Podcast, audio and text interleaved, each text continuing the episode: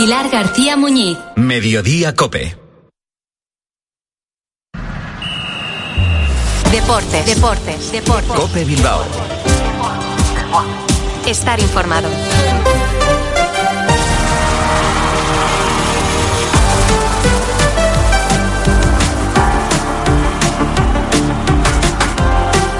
Arrachaldeón, 3 eh, y 25 de la tarde, hora de nuestra cita diaria con la actualidad del deporte vizcaíno en esta sintonía de Cope Bilbao. Les habla y saluda José Ángel Peña Zalvidea. Hoy es el 15 de febrero de 2023 y un jueves más vamos a encontrarnos con nuestros embajadores Athletic Sales. Pero no va a ser el único asunto relacionado con el Club Rojo Blanco que abordemos en los próximos minutos. Puertas y persianas Suachu. En Recalde les ofrece la actualidad del Athletic.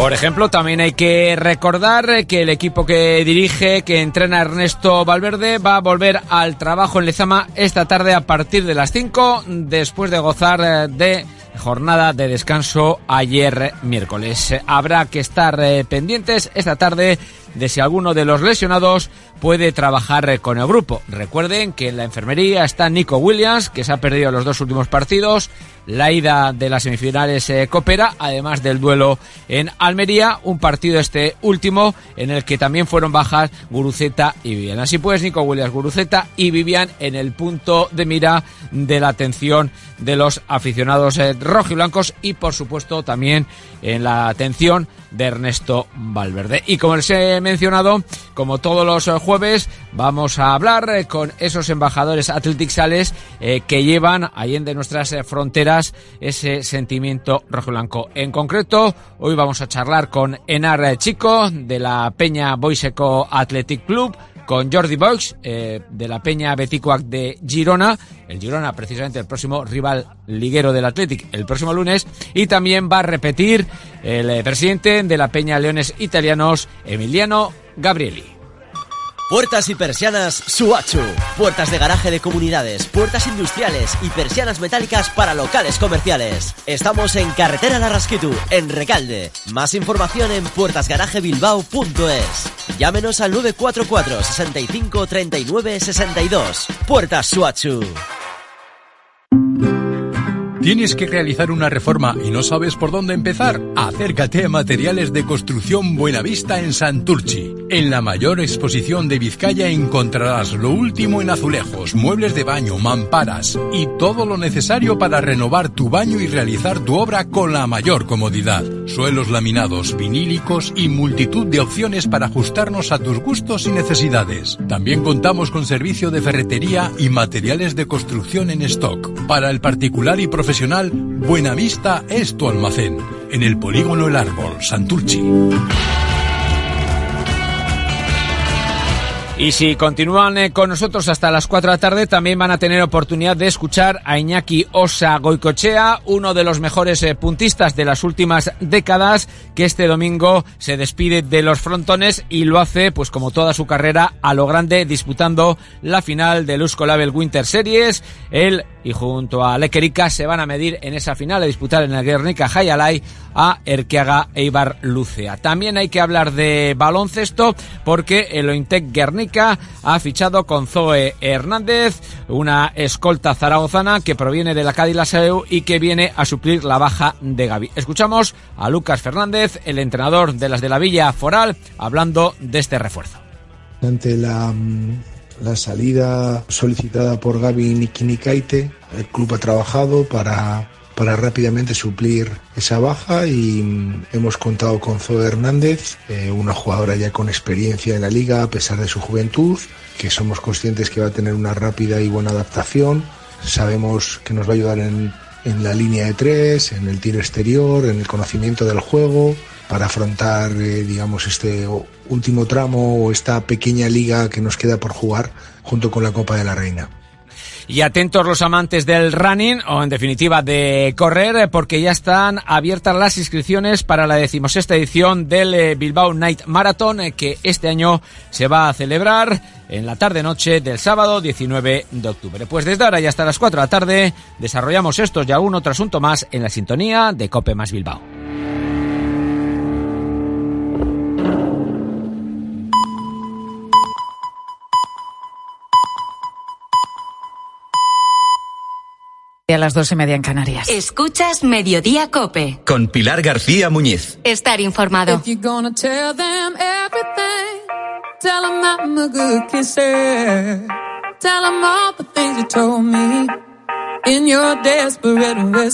La tercera reforma constitucional ya está lista para su publicación en el BOE y para su entrada en vigor. Lo está después de que esta mañana la haya sancionado el rey don Felipe. Es la reforma, ya sabes, que modifica el artículo 49 de la Carta Magna y en la que por fin dejará de utilizarse el término disminuido, que se va a sustituir por la expresión personas con discapacidad. Lo que no todo el mundo sabe es que si esto es hoy una realidad, es por una persona sorda que consiguió ser escuchada. Soy sorda, no disminuida, aunque lo diga la Constitución.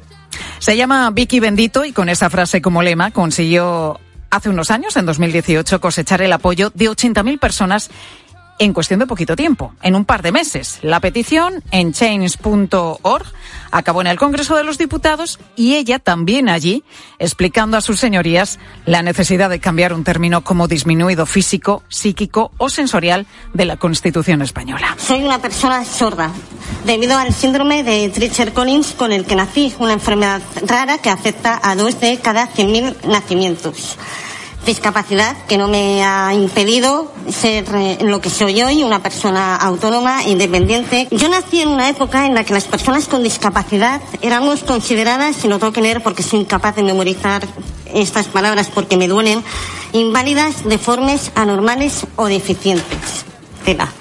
Yo no nací activista. Y se fue alimentando con cada rueda de prensa en la que tenía que localizar los altavoces. Eh, pues es parte del discurso que pronunció en el Congreso de los Diputados Vicky Bendito. Vicky, ¿cómo estás? Muy buenas tardes. Muy buenas tardes, estupendamente. Y deseando ver ese BOE con la reforma ya publicada. Bueno, me imagino que le vas a hacer una foto y lo vas a enmarcar, ¿no? No, no, lo voy a enmarcar seguro. No, no, no, no, no voy a hacer una foto, lo voy a imprimir en papel del bueno ¿Eh? Me voy a poner un paspartú negro y un marco así dorado, repujado, como se merece esta reforma. No me extraña. Porque, bueno, es el éxito que has conseguido tras una lucha. Enhorabuena, porque no todo el mundo puede decir que ha conseguido reformar la Constitución con una reivindicación además tan justa, Vicky. Muchas gracias. No es solo una reivindicación mía, era, es una, era una reivindicación de todo el colectivo. También quería apuntar, Pilar, si me lo permite, que mm, no, no se trata solo de sustituir una palabra por otra. Esta reforma lo que ha implicado es que se ha adaptado la Constitución a lo que establece la Convención de los Derechos de las Personas con Discapacidad de la ONU, que España no solo firmó, sino que ratificó.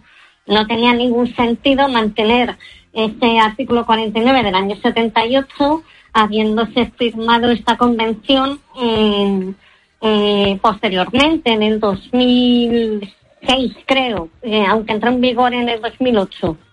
Oye, Vicky, ¿qué es lo que pasó? ¿Cuál fue ese momento, cómo fue en el momento en el que tú dijiste, hasta aquí, esto hay que cambiarlo, inicio esta petición en chain.org, que no sé si me imagino que llegaría hasta el día de hoy. No sé si pensaste que seis años después conseguirías eh, cambiar la Constitución.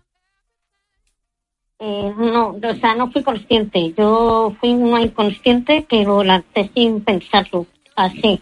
Eh, ¿Qué fue lo que me motivó? Me motivó el, en realidad fue una cosa que se fue cocinando con el tiempo, que empezó cuando yo eh, leo el artículo 49 para un video conmemorativo de la Constitución, me di cuenta de que dice lo que dice y luego investigando veo que no se había presentado ni siquiera una triste proposición no de ley para, perdóname por la voz, para cambiar esto, eh, cuando además se había firmado la convención. Entonces estuvo ahí la cosa rumiando, rumiando, y lo había comentado con un par de, de amigas, ambas con discapacidad, y y estuvieron ahí, venga Vicky, anímate, eh, tú, eh, tú, te puedo, tú puedes, venga, tal, tal, tal, hasta que ya un día dije, venga, va, la lanzo, la lanzo ya porque esto, esto no puede ser. Y así fue, lo hice además el día que jugaba España el primer partido del Mundial. ¿Te acuerdas perfectamente de la fecha? Sí, sí, sí. Me acuerdo perfectamente porque además le dije a mi marido, cariño, ya, ya, ya, ya había estado dándole vueltas al texto y todo, ¿no? Y ya le dije, ay, cariño, acabo de lanzar la campaña. Y veo que mi marido no me hace ni caso. Y entonces ya le digo, pero cariño, que acabo de lanzar esto. Y me dice, bueno, bueno, ahora lo veo, que está jugando España. Y ahí dije, desde luego, desde luego, acabo de lanzarla en este momento y no después. Pero ya estaba lanzada. Así que, y fíjate la respuesta que, la respuesta que ha tenido, ¿no? Que, que como dices, pues es que era inimaginable.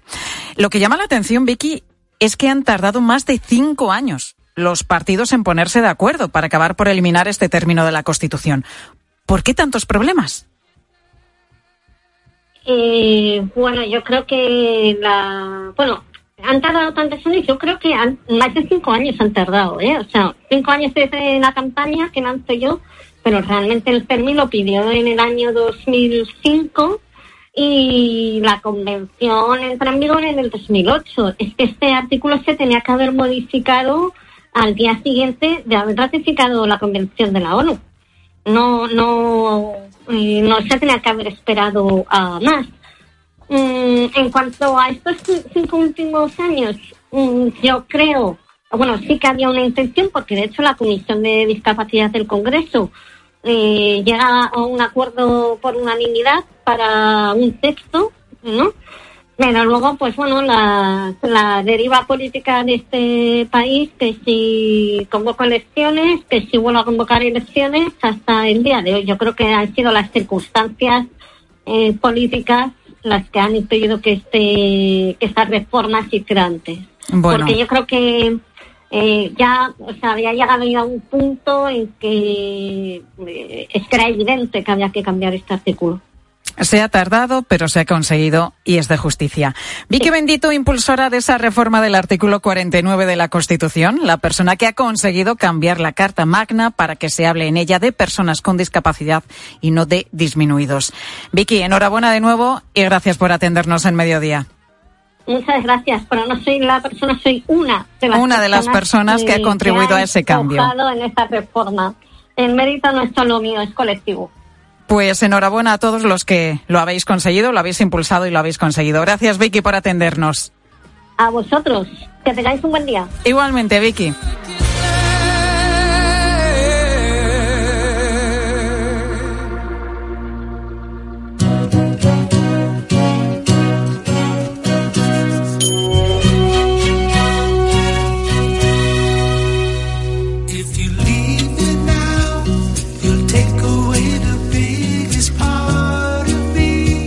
Y 38 minutos de la tarde con esta canción que te voy a contar, ¿eh? Pues que seguimos con resaca romántica del día de San Valentín aquí en Mediodía Cope.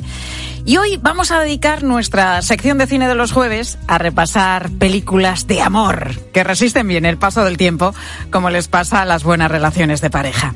Si sacamos la lista, bueno, es que no paramos. Yo qué sé, es que hay tantísimas. Hay tantas y tan buenas, algunas además muy divertidas. Love Story. Bueno, esta Love Story, mejor dicho, que lo pronuncio fatal. Esta divertida precisamente no es.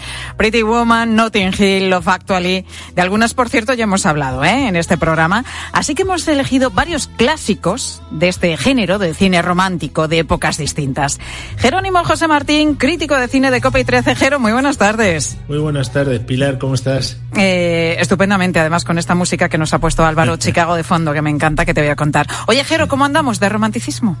Yo soy muy romántico, me encanta llorar en el cine y, me gustan muchísimo las comedias románticas de toda la vida. Hay que recordar una española antes de que se nos olvide, porque se titula El Día de los Enamorados. Hombre, claro. Con lo cual es muy apropiada. De Fernando Palacios, el mismo que hizo la gran familia, gran director español que fue tentado por Hollywood, aunque él aguantó el tirón. ¿Ah, sí? Y que es, una película de estas de episodios magnífica. Hay mucha gente que le gusta, me consta que es una película que sigue siendo vista por mucha gente cuando la pone. Por ejemplo, el domingo pasado en 13 Televisión, que la pusimos.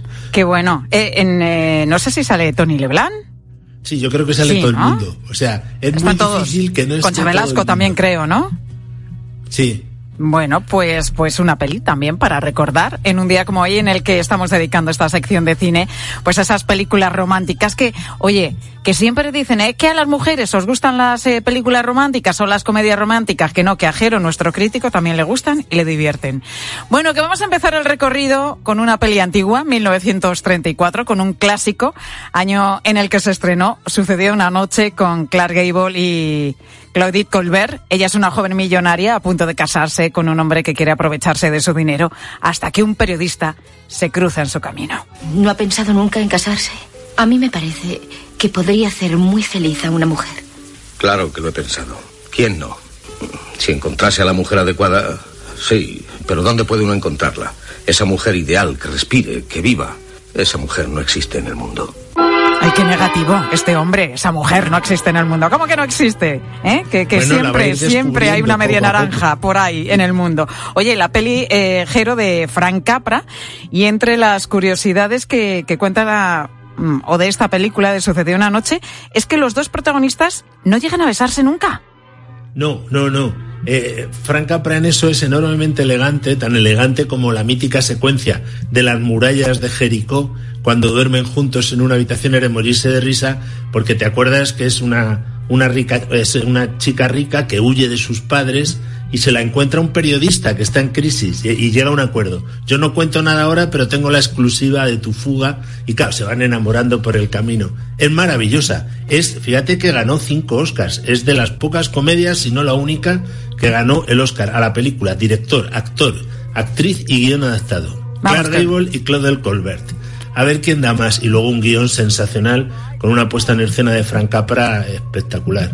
Bueno, con el, la forma tan exquisita, como decías, que, tenía este hombre siempre de, de, hacer cine, de rodar películas. Oye, por cierto, hablabas de que se llevó unos cuantos Oscar. Creo que el de Clark Gable lo adquirió posteriormente, lógicamente, en una subasta Steven Spielberg, ¿no? Sí. Lo, adquirió Steven Spielberg y luego lo donó a la Academia de Hollywood. Y está en, en los locales de la Academia. Y la de Claude Colbert también salió en una subasta pero no lo compró nadie. Es una especie de venganza porque ella se lo hizo pasar muy mal a todo el mundo durante el rodaje. ¿Y eso porque tenía un carácter difícil o qué? Que era difícil todo el No le gustaba el guion, se llama con Frank Capra, un amigo suyo ha dicho, acaba de rodar la peor película del mundo. Fíjate tú que para muchos, entre los que me incluyo, es el arranque de la gran comedia americana, de la Screwball Comedy, es precisamente Sucedió una noche con una visión preciosa. Empieza, digamos, cínico él, sobre todo, pues el personaje típico de Clark Gable, pero luego va avanzando y es una preciosidad de película con detalles muy divertidos, sobre todo una cómo se puede parar a un coche haciendo autostop. Eso es antológico. Lo intenta primero Clark Gable y luego a la primera lo consigue Claude Colbert. Tiene todas las escenas tienen sus historias. Tuvo tal éxito la película que entró en depresión el pobre Frank Capra después de hacerla, porque dijo, no voy a hacer nunca más. A ver cómo superó esto, ¿no? Claro. Oye, además lo que estábamos contando es que se llevó todos esos Oscar. Yo no sé si ha habido muchas eh, películas que se hayan llevado tantos eh, Oscar importantes. Mejor película, mejor actor y mejor actriz. Por lo menos, eh, no sé. No recuerdo ninguna ahora mismo. importantes y lo que es difícil es que se los haya llevado una comedia. Porque ya sabes que en general, tanto los críticos como los académicos y tal, tendemos a minusvalorar la comedia, cuando probablemente es el género más difícil de todos y el que te permite también entrar más a fondo en, las grandes cuestiones existenciales de los personajes, porque al fin y al cabo ella está inquieta, es rica y tal, en teoría veía ser feliz, pero está vacía por dentro, se va a casar con un hombre al que no quiere y que además iba a tener una relación tóxica con él, él parece que es súper fuerte, Clark Gable, pero luego no tiene media torta, ¿me entiendes? ¿No? Típica película de estas en las que se va viendo el alma de los personajes y, acabar disfrutando con ellos. ¿no? Bueno, seguimos con, con otra película, Algo para recordar, una película donde Tom Hanks y Meg Ryan mostraban una gran química. Él es un joven arquitecto que se acaba de quedar viudo. En Nochebuena, su hijo de ocho años llama a la radio para contar su historia y pedir pues algo sencillo, una novia para su padre. Y lo que dice le impacta a la periodista que presenta el programa. Sí, ella quiere que nos encontremos en lo alto del Empire State. El día de San Valentín. Oh, como en aquella película. ¿Qué película? ¿Tú y yo no llegasteis a verla? Oh, Dios. Cary Grant y Deborah Kerr. ¿Es Caro Kerr? Kerr. Bueno, una peli que se estrenó en 1993 cuando además los dos actores, ¿no? Tom Hanks y Meg Ryan estaban en el mejor momento de sus carreras, Jero. Y además hacen una química. Ten en cuenta que Tom Hanks venía a hacer comedietas así un poquito más bien ligeras y este era un desafío porque es una película en cierto modo dramática también, con muchos componentes de comedia eh, de toda la vida, pero a la vez Claro, tenía detrás una guionista sensacional. Esta es una directora también, que antes había sido guionista de cuando Harry encontró a Sally, ¿te acuerdas también? Sí. Otro de los grandes títulos de Meg Ryan. Eh, pero es que luego también hizo Tienes un email, que se basaba en el Bazar de las Sorpresas, que era una de las, de, de, de las grandes comedias clásicas, ¿no? Aquí se basa sobre todo en las dos películas, las dos versiones de Tú y yo de Leo Macarey, que es, es como el modelo de toda la comedia romántica. Aquí actualizada, eh, pero a la vez con una visión muy divertida, ya con un toque de feminismo grande, o sea, hay un duelo final, la, la secuencia que le hemos puesto es cuando ella comenta, eh, la, mujer de uno de ellos, que además es la mujer en la vida real de Tom Hanks, eh, Rita Wilson, eh, comenta la película de tú y yo y se echa a llorar porque ella va a buscarle y no le encuentra y tal. Y entonces todos los varones presentes en la sala le miran perplejos y entonces le hacen una broma muy cruel, que es ponerse a llorar contando 12 del patíbulo. Y entonces llega y tira la granada y tal. Es buenísimo porque es una crítica muy dura también al machismo y tal, de despreciar los sentimientos. Y claro, así nos va a veces a los varones, ¿no? Cuando despreciamos los sentimientos de las mujeres y de los demás en general, ¿no? Es una peli que a mí me gusta muchísimo. Es una transición muy buena desde la comedia clásica a la comedia contemporánea. Y claro, la hizo Nora Ephron, que era la más adecuada para hacerlo. Neoyorquina ella, claro. Bueno, pues algo para recordar, otro de los títulos que estamos recordando en este jueves en el que estamos dedicando nuestro cine a eso, a las películas románticas. La siguiente es del año pasado, La probabilidad del amor a primera vista. La probabilidad de encontrar a tu alma gemela es mínima. La probabilidad de encontrarla otra vez, suerte. El amor exige esfuerzo. Es mejor haber tenido algo bueno y perderlo o no haberlo tenido nunca. Dos jóvenes se conocen en un aeropuerto de Nueva York cuando tienen que coger un avión a Londres, al aterrizar y llegar a la ciudad se pierden la pista. Y ahí es donde entra en juego la probabilidad, porque volver a verse es casi imposible, Jero. Sí, a mí es la gran sorpresa de este año. La he puesto entre las 10 mejores películas del año, película de Netflix eh, que salió en, en septiembre, de una directora también británica que ha hecho un montón de series de televisión algunas como Mujercitas de primera fila, seis cortos y que era su primera película, no lo parece. Vanessa Casville se llama. Y ellos están, la chica es Halle Lou Richardson, él es Ben Hardy eh, y están sensacionales. O sea, él, él es más bien, digamos, secundario, científico, estudia probabilidades y la otra es un caos. La presentación de ellos es magistral, sencillamente, ¿no? Porque lo hacen con probabilidades, ¿no? Ella tiene, llega siempre un eh, llega puntual solo en el 20% de las ocasiones, es decir, el 20% de batería que suele tener en el móvil. Él llega al 85%, que es el que tiene que tener en el móvil. Y hay un personaje que ilvana todo lo que va pasando a modo de ángel, que es una ángela en este caso, un personaje interpretado por una actriz de origen indio, que es magistral, es un toque de realismo mágico, un poco a lo Frank Capra en Qué bello vivir, y las historias, no solo de ellos dos, que es magnífica, sino de los destinos. Van a Londres y se van a encontrar ella con el padre que se va a casar por segunda vez, allá le ha dolido mucho el divorcio de sus padres, y él va al funeral de su madre. No cuento más, es magistral toda la visión del amor que dan tanto entre adolescentes como esos matrimonios maduros, ese padre en crisis, me parece. Oye, me la apunto que esta no la he visto. La probabilidad del amor a primera vista. Está Merece la genial, pena, verás, según te nuestro crítico muchísimo. de cine. Bueno, que me queda nada, un minuto y unos segundillos, ¿no? Pero no podemos terminar, Jero, este repaso sin todo un clásico en el cine romántico como es Ghost, con Patrick Swayze y Demi Moore. Cada vez que me ocurre algo bueno en la vida, siento el temor de que voy a perderlo. ¿Qué quieres? La cartera, dámela. Déjame. ¡Socorro! Tú vas a ayudarme. Hay una mujer llamada Molly Jensen que corre un gran peligro.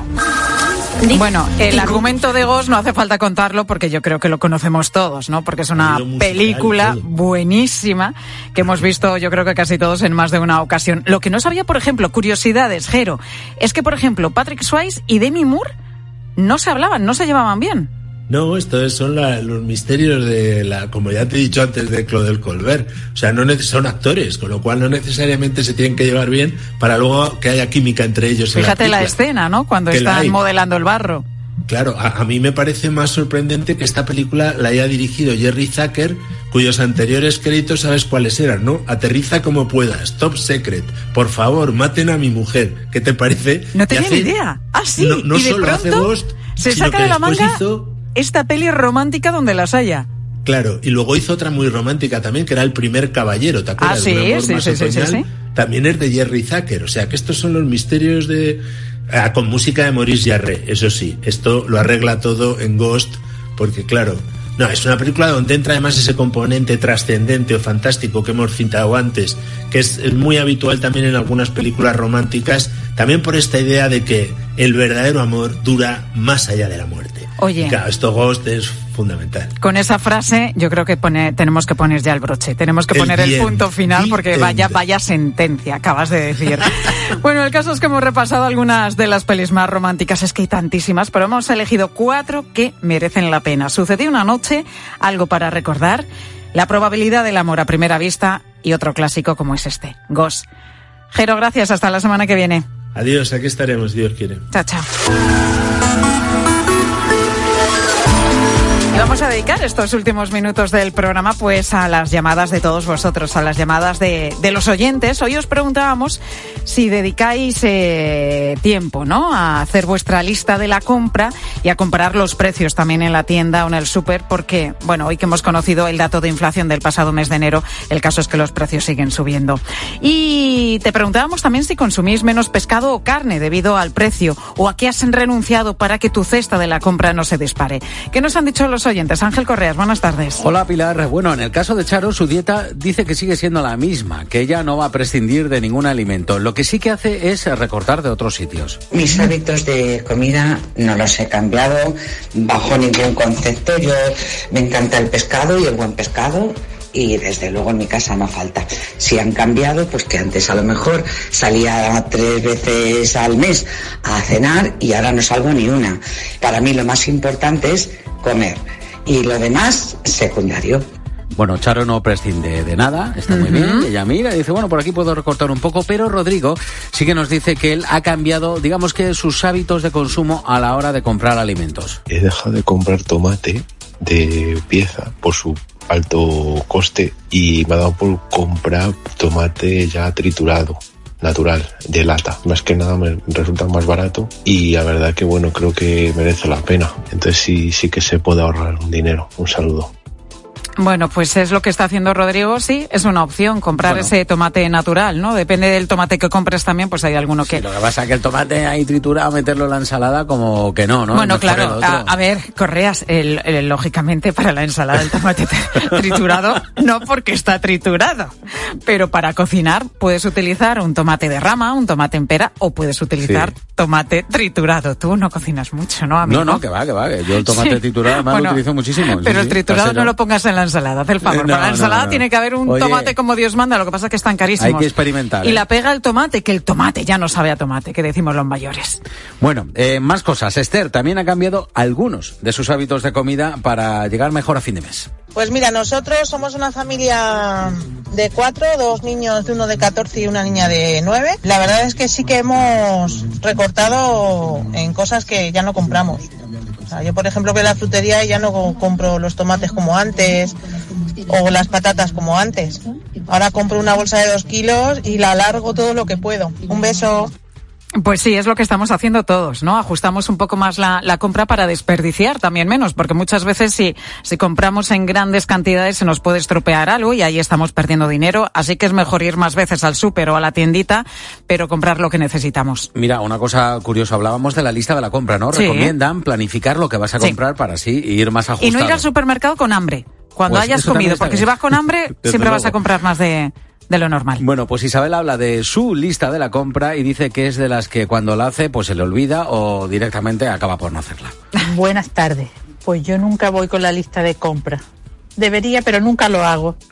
Pues es importante, Isabel. Dicen que es una forma también de ahorrar, porque así sabes que vas a comprar estrictamente lo necesario, lo que te hace falta en ese momento, porque si no la llevas, pues a lo mejor ves algo que te llama la atención en el súper y ala, para la cesta o para el carro. Mira, esto también lo he hecho y al final te vas llevando cosas que no necesitas realmente. ¿eh? es aconsejable. en casa. La lista.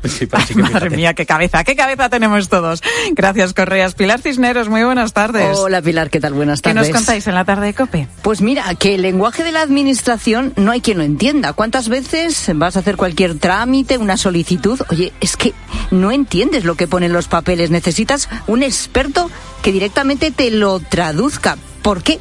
¿Por qué no se cambia esto y se utiliza un lenguaje más accesible? Que lo entendamos todos. Pues lo vamos a comentar enseguida aquí en la tarde. Con Pilar Cisneros y Fernando de Aro. Te dejo con ellos.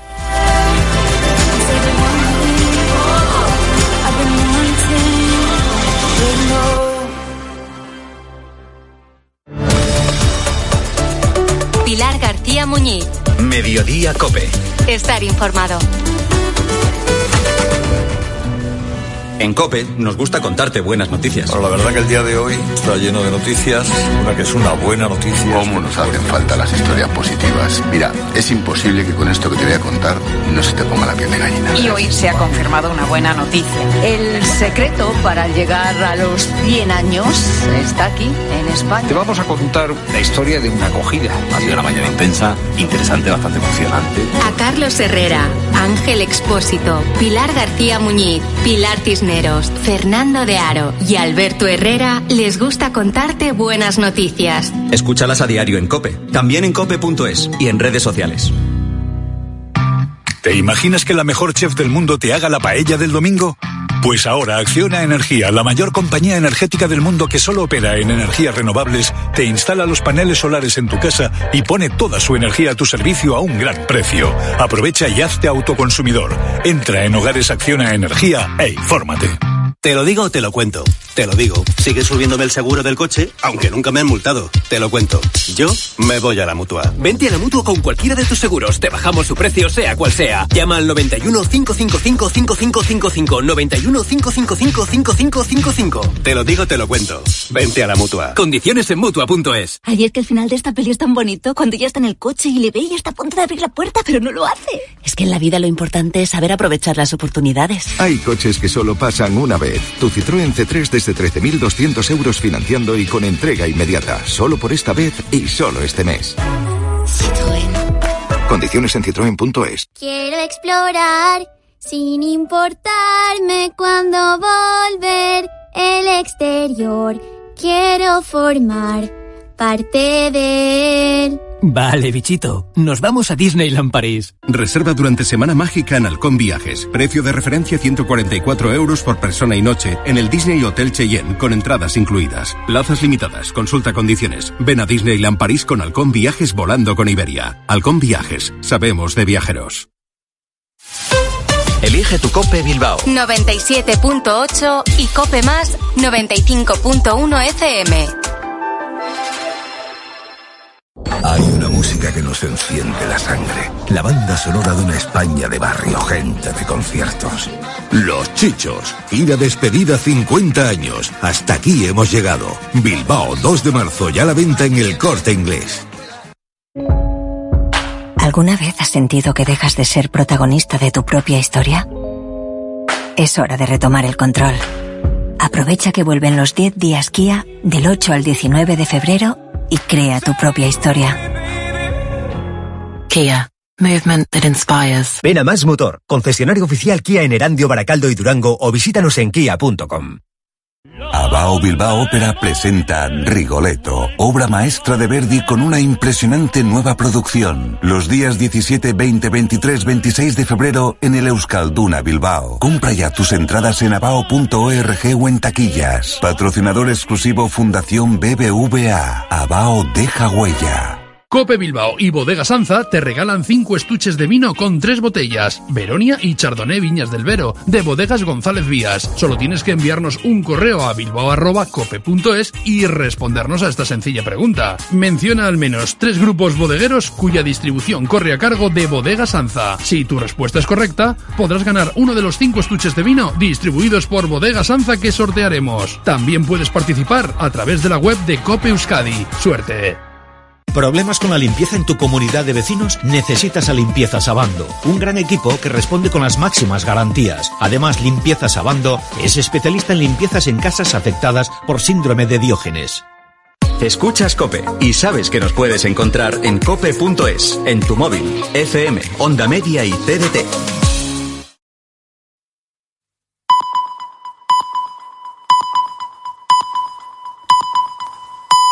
Las cuatro, las tres en Canarias.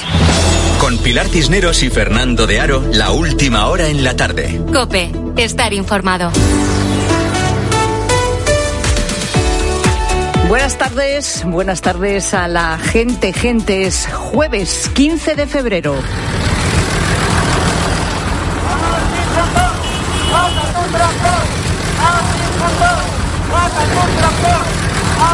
El sonido de los tractores es protagonista un día más. Hoy desde el corazón de Madrid, en Atocha, enfrente del Ministerio de Agricultura. Ahí están los tractores desde primera hora de la tarde, arropando a los representantes de las asociaciones agrarias que se van a reunir con el ministro Planas. En principio la reunión iba a ser por la mañana, pero se ha aplazado a esta tarde y lo cierto es que a esta hora todavía no sabemos a qué hora en concreto va a comenzar esa reunión. Hoy además hay paros en Zaragoza, en la provincia de Murcia, en Málaga, en Extremadura y también en el puerto de Castellón. Son ya diez días ¿eh? desde que empezaron las movilizaciones y si la reunión de hoy no lo evita, las tractoradas van a continuar. Además de los graves problemas para la movilidad en nuestras carreteras, es inevitable preguntarse si estos paros acabarán impactando en el abastecimiento de productos o incluso en un mayor encarecimiento de determinados alimentos frescos. La verdad es que sería un golpe más al precio de la cesta de la compra. Hoy hemos conocido el IPC definitivo del mes de enero y los precios repuntan otra vez. Suben un 3,4% con respecto al mismo mes del año anterior. Recuerda que la subida de la electricidad eh, pues es determinante porque desde principios de año el IVA del recibo de la luz ha pasado del 5% al 10%. Y eso se ha notado, y mucho, en el recibo de la luz y también en este IPC. Pero atención al repunte del precio de los alimentos. ¿eh? Son un 7,4% más caros que hace un año. Los alimentos que más han subido, pues, como no, el aceite de oliva, que está siempre ahí, en la cúspide de la pirámide, esto es un no parar, es brutal, un 63% más caro que hace un año el litro de aceite de oliva. Pero ojo, legumbres y hortalizas, un 15,6% más caros. La fruta, un 13,7% más cara. Y las patatas, un 13% más caras que hace un año. Así que preocupación, sin duda, por el precio, sobre todo de los alimentos. Y es que la cesta de la compra no nos da descanso. Y todo en el día en el que se sigue negociando la amnistía entre Junts y PSOE, que ya van por la aceptación integral de todas las demandas de los independentistas. Una amnistía que cubrirá a todos, en palabras del ministro Bolaños. Y mientras esto pasa en España, pues tenemos una nueva nave americana, la Odiseo, que está ahora mismo volando hacia la Luna para intentar aterrizar alunizar en nuestro satélite 50 años después. La verdad es que siempre nos queda la ciencia para poder contar de vez en cuando buenas noticias. Bueno, así viene la tarde de este 15 de febrero en el que además contamos que desde hoy el término disminuido desaparece del artículo 49 de la Constitución española para ser sustituido por la expresión persona con discapacidad. Una reforma que es una realidad gracias a Vicky Benito. Esta mujer sorda logró hace más de cinco años la firma de 80.000 personas respaldando su propuesta. De ahí un largo camino que llegó hasta el Congreso de los Diputados y hasta un histórico consenso por parte de casi todas las fuerzas políticas. Hoy Vicky se felicita con lo logrado, aunque haya tardado en llegar, y así nos lo ha contado en Mediodía Cope. Este artículo se tenía que haber modificado al día siguiente de haber ratificado la Convención de la ONU. No, no eh, no se tenía que haber esperado a más. Sí que había una intención, porque de hecho la Comisión de Discapacidad del Congreso eh, llega a un acuerdo por unanimidad para un texto, pero luego, pues bueno, la, la deriva política de este país, que si convoco elecciones, que si vuelvo a convocar elecciones, hasta el día de hoy. Yo creo que han sido las circunstancias y seguro que lo has notado cuando has ido a la gasolinera a repostar. Un mes seguido llevan los carburantes subiendo de precio. Tras cerrar 2023 en mínimos anuales, en lo que llevamos de este año, tanto la gasolina como el diésel anotan un incremento del 2,5%. Marta Ruiz. La gasolina y el gasoil siguen con su particular escalada iniciada en el arranque del año después de terminar 2023 con una rebaja del 15 y del 13% respectivamente. Así el precio medio del litro de gasolina escala un 2,6% en el último mes y medio y el diésel lo hace un 2,27%. Aún así los carburantes están lejos de máximos del verano del 2022 cuando el litro llegó a superar los 2 euros. Llenar el depósito cuesta entre 86 y 89 euros, entre un 3,5 y un 5,5 ciento menos que hace un año. Además, los precios en España siguen estando por debajo de la media europea. Y hablando de coches, mucha paciencia si el tuyo es hoy uno de los afectados por la lluvia de barro que se espera en buena parte de la península, especialmente en Andalucía y Castilla-La Mancha. Una borrasca cruza este jueves nuestro país y se va a mezclar la lluvia con polvo en suspensión, produciendo esa lluvia de barro de sangre, como así se la conoce también. Y Grisman se sincera en el homenaje que le ha brindado el Atlético de Madrid, Luis Munilla. Homenaje del club al máximo goleador de su historia. Griezmann ha recibido el cariño de compañeros, directivos, aficionados, también incluso del Cholo Simeone, y ha reconocido el francés lo difíciles que fueron los primeros meses tras su vuelta del Barça. De hecho, ha contado una anécdota sobre el Cholo Simeone. No dudas, pero sí, había momentos, eh, entrenamientos que llegaba a casa con, con mi mujer eh, diciéndole, este no, no lo aguanto más, no entiendo qué quiere de mí. Eh, me costó entrar en, en la dinámica del, del equipo, eh, entender lo que él buscaba de mí y al final pues salió bien. En el Real Madrid la buena noticia es que Brahim no está lesionado, así lo ha determinado la resonancia magnética de esta mañana, así que Brahim podrá estar ante el Rayo el domingo. Hoy se estrena el Betis en la Conference League, a las 9 en el Villamarín y ante el Dinamo de Zagreb en la ida 16 avos de final. Arranca además la Copa del Rey de Baloncesto en Málaga con los primeros partidos de cuartos de final. Real Madrid UCAM Murcia a las 6 y Gran Canaria Valencia a las 9. Todo en tiempo de juego en Cope más. Y la selección masculina de waterpolo ha caído en semifinales del Mundial, 8-6 ante Italia y jugará por el bronce. Es tiempo ya para la información de tu COPE más cercana. Pilar Tisneros y Fernando de Aro. La tarde. Cope Euskadi.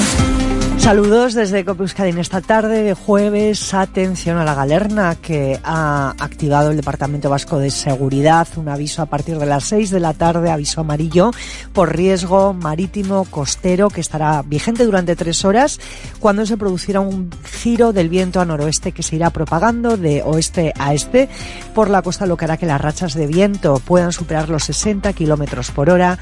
La temperatura además bajará entre 5 y 10 grados en menos de una hora. Bilbao es la cuarta mejor ciudad europea de gran tamaño para la inversión extranjera, lo ha dicho en su clasificación anual el grupo Financial Times. El estudio incluye 370 ciudades europeas y Bilbao ha mejorado seis posiciones este año entre las grandes urbes con medio millón de habitantes. La clasificación analiza más de 80 indicadores, entre ellas potencial económico, capital humano, estilo de vida y facilidad para hacer negocios.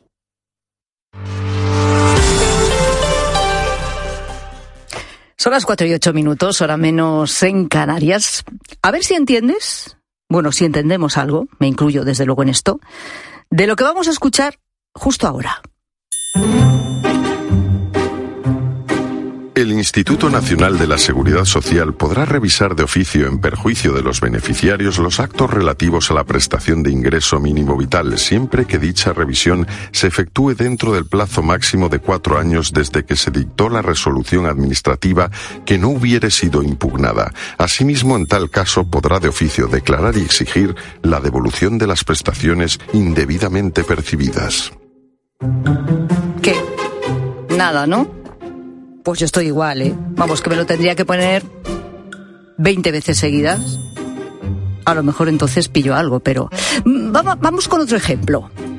De acuerdo con lo previsto en el artículo 44.5 del Reglamento de Actuación y Funcionamiento del Sector Público por Medios Electrónicos, aprobado por el Real Decreto 203-2021 de 30 de marzo, se le informa de que, de acuerdo con lo previsto en los artículos 41 y 43 de la Ley 39-2015 de 1 de octubre del Procedimiento Administrativo Común de las Administraciones Públicas, el acceso al contenido de la notificación, el rechazo expreso de la misma o el transcurso de diez días naturales desde su puesta a disposición sin acceder a su contenido, lo que implica legalmente la presunción de rechazo, dará por efectuado el trámite de notificación y se continuará el proceso administrativo.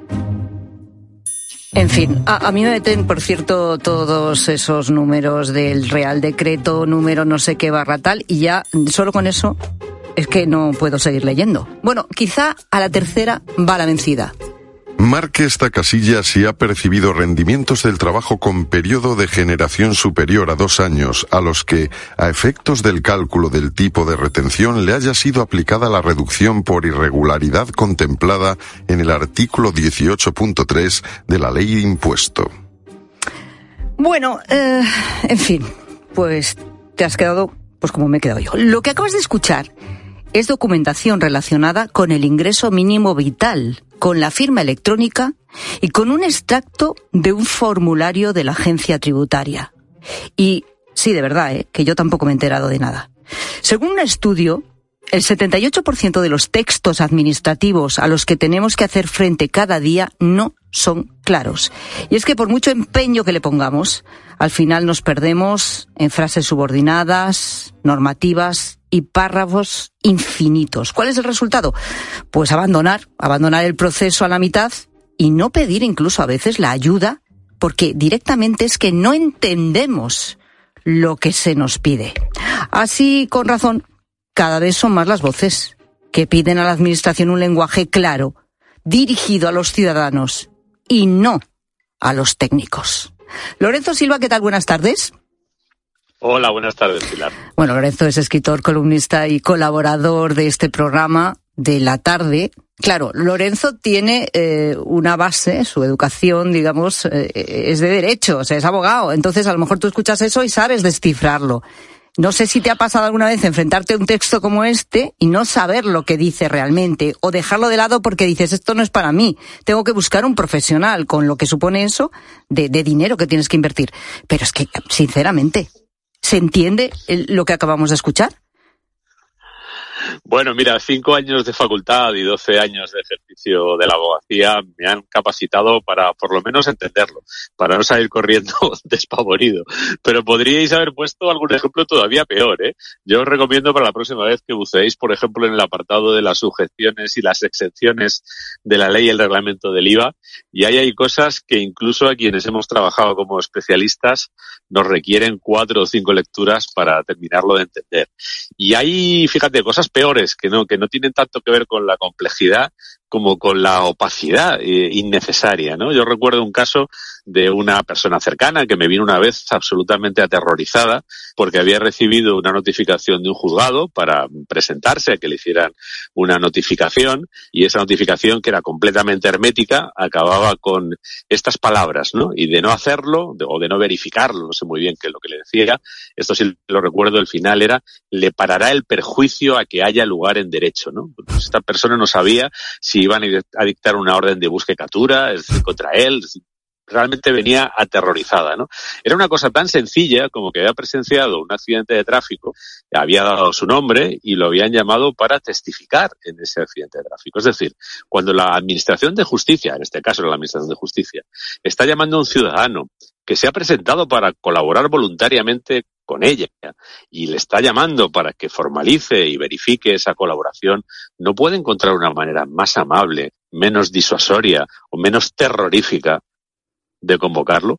Pues parece que no, parece que no, porque así es, me temo incluso como según incluso todavía hoy se seguirán practicando esas notificaciones. ¿no? Pero de verdad en el no fondo es una... Se, no se puede utilizar un lenguaje que, que, que, lo entienda el ciudadano. Es decir, no sería un derecho como ciudadano, sobre todo pues porque al final tienes que trabajar, tienes que, que ir a la administración eh, para hacer muchas cosas y, y, necesitas un lenguaje que entiendas, ¿no? No sé si no es un derecho ciudadano esto, una traducción a un lenguaje del día a día, de, de, de, de andar por casa, por la calle, vamos. Simplemente si interpretamos las normas desde la Constitución, que prevé desde el derecho, la tutela judicial efectiva, hasta muchos otros, ¿no? eh, relacionados o incluso impone a las administraciones públicas límites respecto a su arbitrariedad y respecto a mil cosas. Como si vamos a la propia ley de procedimiento administrativo actualmente vigente, reformada varias veces, por supuesto que un ciudadano tiene derecho a que el trato de la administración con él sea respetuoso, inteligible y civilizado, ¿no? Pero la praxis, la praxis administrativa conduce a que desde el punto de vista lingüístico la civilización, la consideración y hasta la inteligibilidad brillen por su ausencia, ¿no? Es algo más que una praxis administrativa, digámoslo así, eh, desviada. Yo diría que habría incluso razones para entender que este tipo de comunicaciones, este tipo de eh, exigencias absolutamente incomprensibles